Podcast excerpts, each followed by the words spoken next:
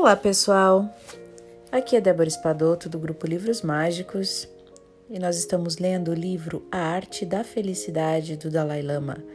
Nós vamos começar hoje o capítulo 13, que é bem interessante para mim, que fala sobre como lidar com a raiva e com o ódio. Então vamos lá. Se depararmos com uma pessoa que levou uma flechada, não perderemos tempo nos perguntando de onde a flecha pode ter vindo. A que casta pertencia o indivíduo que a atirou?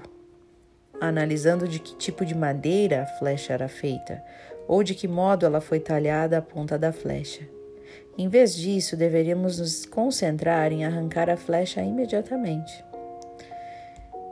O Buda que escreveu isso. Então, essa foi só uma entrada aqui no capítulo, né? E agora nós vamos para o capítulo em si. Vamos nos voltar agora para algumas dessas flechas, os estados mentais negativos que destroem a nossa felicidade e seus respectivos antídotos. Todos os estados mentais negativos atuam como obstáculos na nossa felicidade. Mas vamos começar com a raiva que parece ser um dos maiores empecilhos. Ela é descrita pelo filósofo estoico Sêneca como a mais hedionda e frenética de todas as emoções. Os efeitos destrutivos da raiva e do ódio foram, de, foram bem documentados por recentes estudos científicos. É claro que não precisamos de comprovação científica para perceber como essas emoções podem toldar os nossos discernimentos, causar sensações de extremo desconforto ou de devastação em nossos relacionamentos pessoais. A nossa própria experiência pode nos dizer isso, né? No entanto, em anos recentes,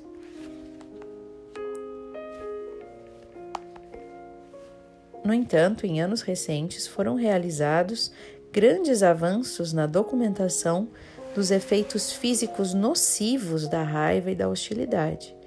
Dezenas de estudos demonstraram que essas emoções são uma causa importante das doenças e de morte prematura também. Pesquisadores do Dr. Redford Williams na Duke University e do Dr. Robert Sapolsky na Stanford University conduziram pesquisas que demonstraram que a raiva, a fúria e a hostilidade são especialmente prejudiciais ao sistema cardiovascular.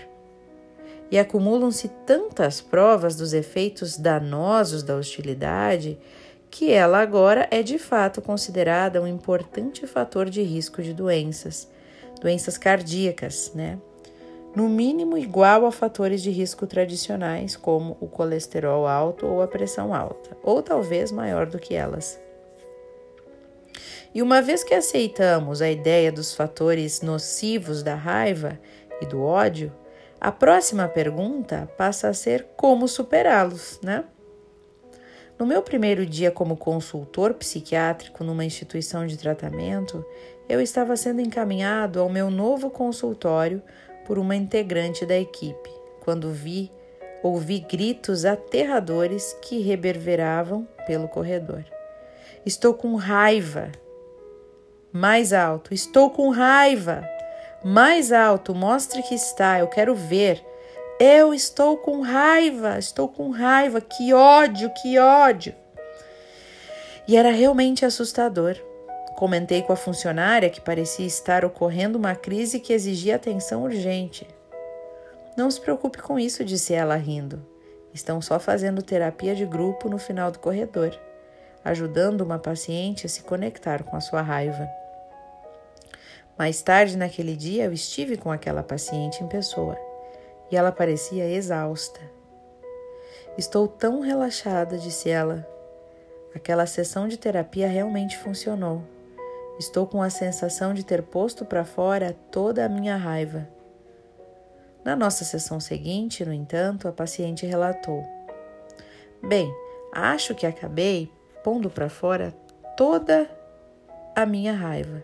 E logo depois de sair daqui ontem, quando eu estava saindo do estacionamento, um idiota quase me deu uma, uma fechada e eu fiquei furiosa.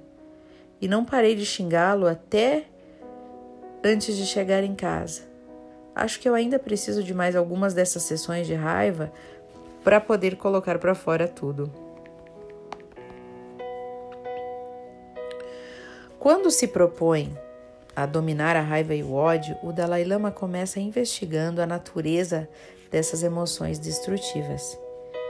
Em geral, explicou ele, há muitas espécies diferentes das emoções negativas ou aflitivas, como presunção, arrogância, ciúme, o desejo, a luxúria, a intolerância e assim por diante. Mas de todas essas, o ódio e a raiva são considerados os maiores males por serem os obstáculos de maior vulto ao desenvolvimento da compaixão e do altruísmo, e por destruírem as nossas virtudes e a nossa serenidade mental. Quando pensamos na raiva, pode haver dois tipos. Um pode ser positivo, e isso deveria principalmente, né, é, a nossa motivação e pode haver também alguma raiva que seja motivada pela compaixão ou por uma sensação de responsabilidade. Nos casos em que a raiva é motivada pela compaixão, ela pode ser usada como um impulso ou um catalisador para um ato positivo. E nessas circunstâncias, uma emoção humana, como a raiva, pode agir como uma força para provocar a ação urgente. Ela cria um tipo de energia que permite a um indivíduo agir com rapidez e decisão. Pode ser um poderoso fator de motivação. E logo, esse tipo de raiva pode às vezes ser até positivo. Infelizmente, porém, muito embora esse tipo de raiva possa funcionar como um tipo de proteção e nos proporcionar alguma energia a mais, com frequência essa energia também é cega, de modo que não se sabe ao certo se ela acabará sendo construtiva ou destrutiva. Pois, apesar de, em raras circunstâncias, alguns tipos de raiva poderem ser positivos, em geral a raiva gera rancor e ódio. E quando o ódio, quanto ao ódio, ele nunca é positivo, gente. Não gera absolutamente nenhum benefício, é sempre totalmente negativo o ódio. Não podemos superar a raiva e o ódio simplesmente suprimindo esses, esses sentimentos, né? Abafando. Não é assim. Nós precisamos cultivar diligentemente os antídotos do ódio, que são quais? A paciência e a tolerância. Pensa aí um pouquinho, como desenvolver a paciência e a tolerância? Pensa aí uma, mais uma vez, Aonde que eu não estou sendo paciente? Aonde, em que situação na minha vida hoje que eu não estou conseguindo ser tolerante? Será que não é um convite para a gente começar, tentar experimentar, mudar? Difícil. A primeira vez a gente desiste, a segunda também. o que não pode é desistir sempre, né? Uma hora a gente vai lá e tenta de novo e quem sabe consegue, né? Seguindo o modelo de que falamos antes, a fim de sermos capazes de cultivar com êxito a paciência e a tolerância, nós precisamos gerar entusiasmo, que é o quê? Um forte desejo de atingir o objetivo. Quanto maior o entusiasmo, maior a nossa capacidade para suportar as dificuldades que encontraremos durante o processo. Quando nos dedicamos à prática da paciência e da tolerância, na realidade, o que está acontecendo é um envolvimento num combate com o ódio com a raiva.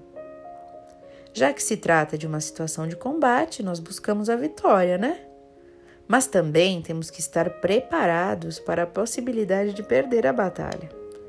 Portanto, enquanto estamos envolvidos no combate, não deveríamos perder de vista o fato de que nesse processo enfrentaremos muito problemas e deveríamos ter a capacidade de suportar esses agruras.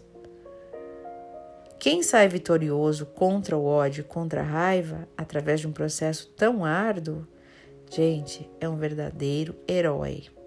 Porque não é fácil, né? Quando a raiva bate, gente, é, é nas, é nas crises de raiva e ódio que as pessoas cometem umas barbaridades, né? Inclusive morte, né? Homicídios, assim, complicado. Então, imagina, conseguir controlar a raiva. E é com isso em mente que geramos esse forte entusiasmo, né, com o objetivo em mente. O entusiasmo resulta da descoberta dos efeitos benéficos da tolerância e da paciência, como dos efeitos destrutivos e negativos da raiva e do ódio, associada à reflexão sobre elas. E esse próprio ato, essa conscientização em si, criará uma afinidade com os sentimentos de tolerância e paciência, além de fazer com que tenhamos mais cautela e, cu e cuidado diante de pensamentos irados e cheios de ódio.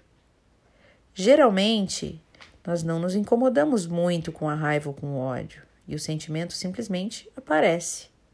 No entanto, uma vez que desenvolvemos uma atitude de cautela com essas emoções, essa mesma atitude relutante pode agir como uma, uma medida preventiva contra a raiva e contra o ódio. Os efeitos destrutivos do ódio são muito mais visíveis muito óbvios e imediatos também.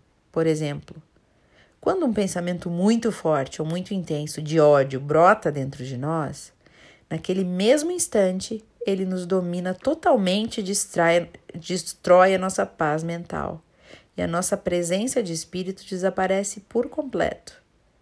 Quando um ódio ou raiva surge com tanta intensidade, ele sufoca a maior parte do nosso cérebro que é a capacidade de distinguir o certo e o errado, assim como as consequências. Não consegue perceber as consequências a curto e a longo prazo nos nossos atos. Olha o que a raiva faz, o ódio faz, ele nos cega, né? Então, o nosso poder de discernimento, discernimento ele se torna totalmente inoperante, sem poder mais para funcionar. E é como se tivéssemos enlouquecido é a mesma coisa. Essa raiva e esse ódio eles costumam nos lançar num estado de confusão que só serve para tornar muito mais graves os nossos problemas e dificuldades.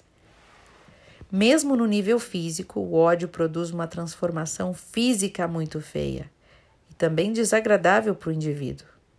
No mesmo instante que surgem os fortes sentimentos de raiva ou de ódio, por mais que a pessoa tente simular ou adotar uma postura digna, é muito óbvio que o rosto da pessoa apresenta uma aparência contorcida e repulsiva, não é verdade?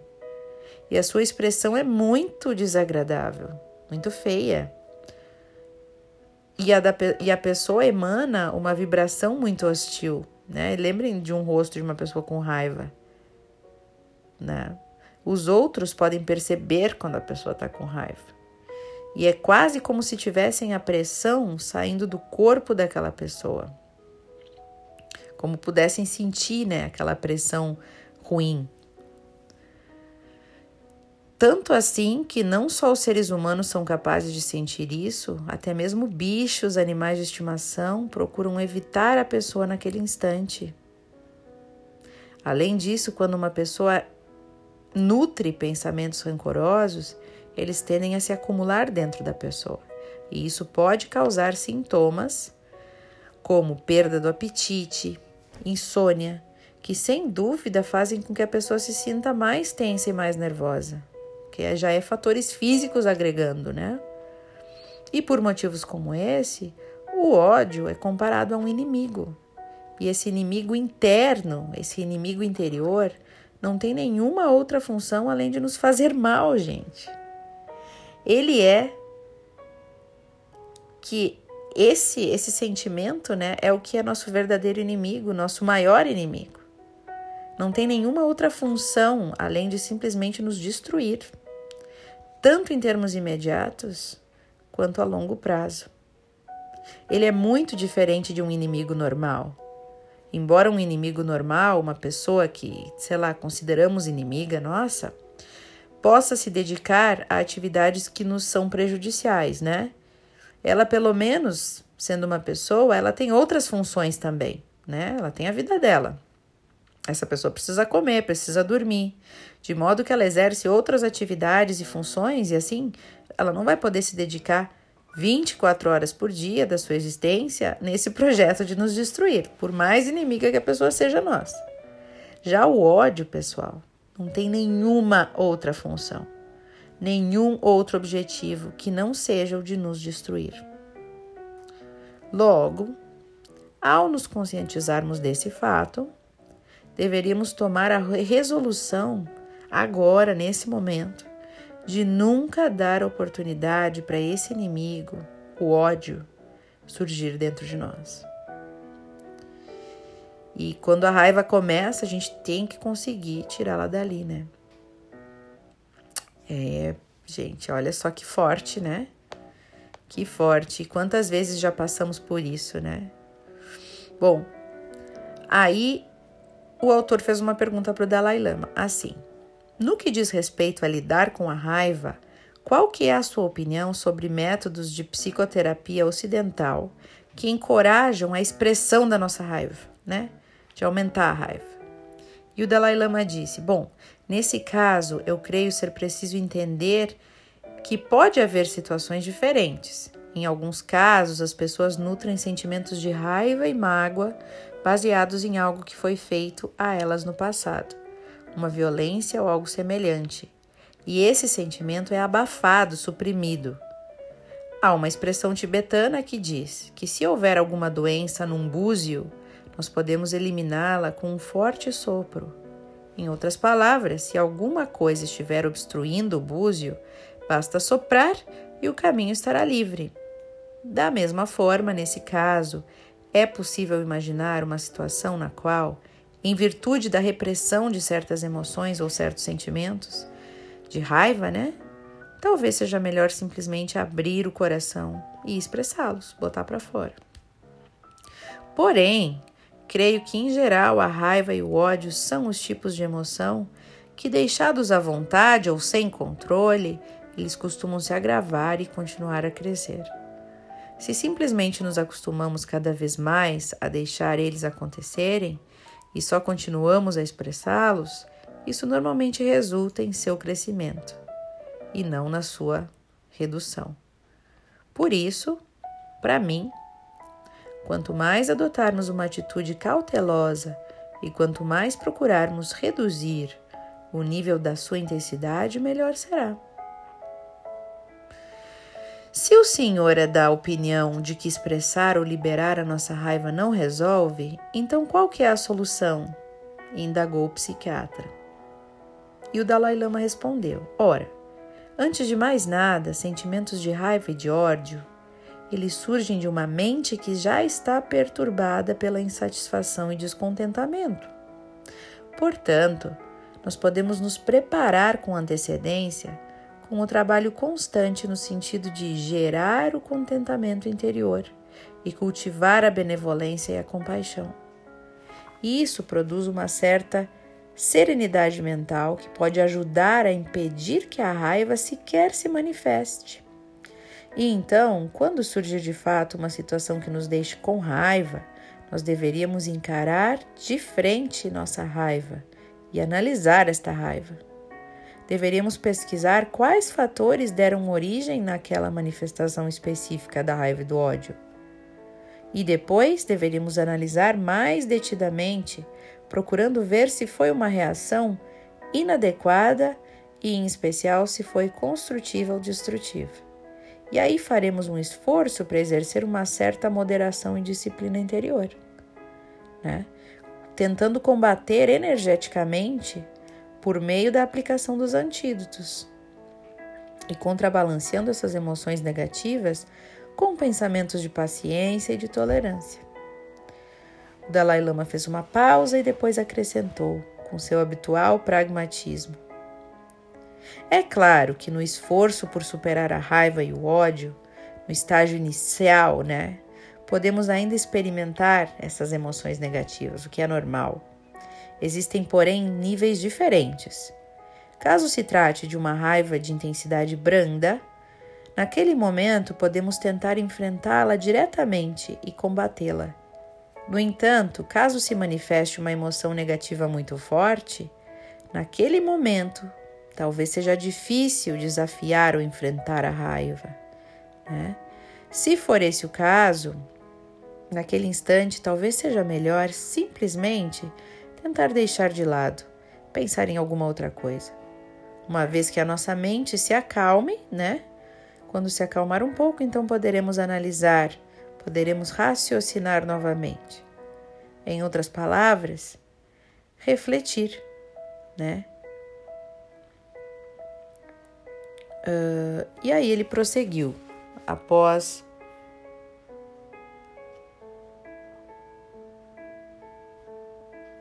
Não, eu que li errado, gente. Uma vez que a nossa mente se acalme um pouco, então poderemos analisar e poderemos, poderemos raciocinar, refletir, né? Em outras palavras, ele estava recomendando que dessemos um tempo. E aí ele prosseguiu. No esforço para eliminar a raiva e o ódio, o cultivo deliberado da paciência e da tolerância é indispensável nós poderíamos conceber o valor e a importância da paciência e da tolerância nos seguintes termos. No que tange os efeitos destrutivos dos pensamentos irados e cheios de ódio, não podemos nos proteger deles através da riqueza. Mesmo que sejamos milionários, ainda estamos sujeitos aos efeitos destrutivos da raiva e do ódio. Nem pode a educação por si só dar uma garantia de que estaremos protegidos desses efeitos. De modo semelhante, a lei não tem como nos fornecer essas garantias ou proteção. Nem mesmo as armas nucleares, por mais sofisticado que seja o sistema de defesa. Nem mesmo as armas podem nos oferecer proteção ou defesa contra esses efeitos. E o Dalai Lama fez mais uma pausa para tomar fôlego e concluiu em voz firme e clara. O único fator que pode nos dar refúgio ou proteção com relação aos efeitos destrutivos da raiva e do ódio é a nossa prática da tolerância e da paciência. Vamos botar em prática, né, gente? Quem está pronto para começar a botar em prática a tolerância e a paciência? Fácil não é, né? Mas impossível também não. Então, pessoal, esse é o áudio de hoje. Eu espero que vocês tenham boas reflexões e tentem refletir aonde é que vocês podem melhorar a tolerância e a paciência na vida de vocês. Tem tanta oportunidade, né? Gente, eu tô recebendo várias mensagens de pessoas que estão ouvindo os áudios e estão gostando e conversam comigo no privado. Fico bem feliz, tá? E quero agradecer por vocês estarem gostando. Então, Obrigada. Boas reflexões.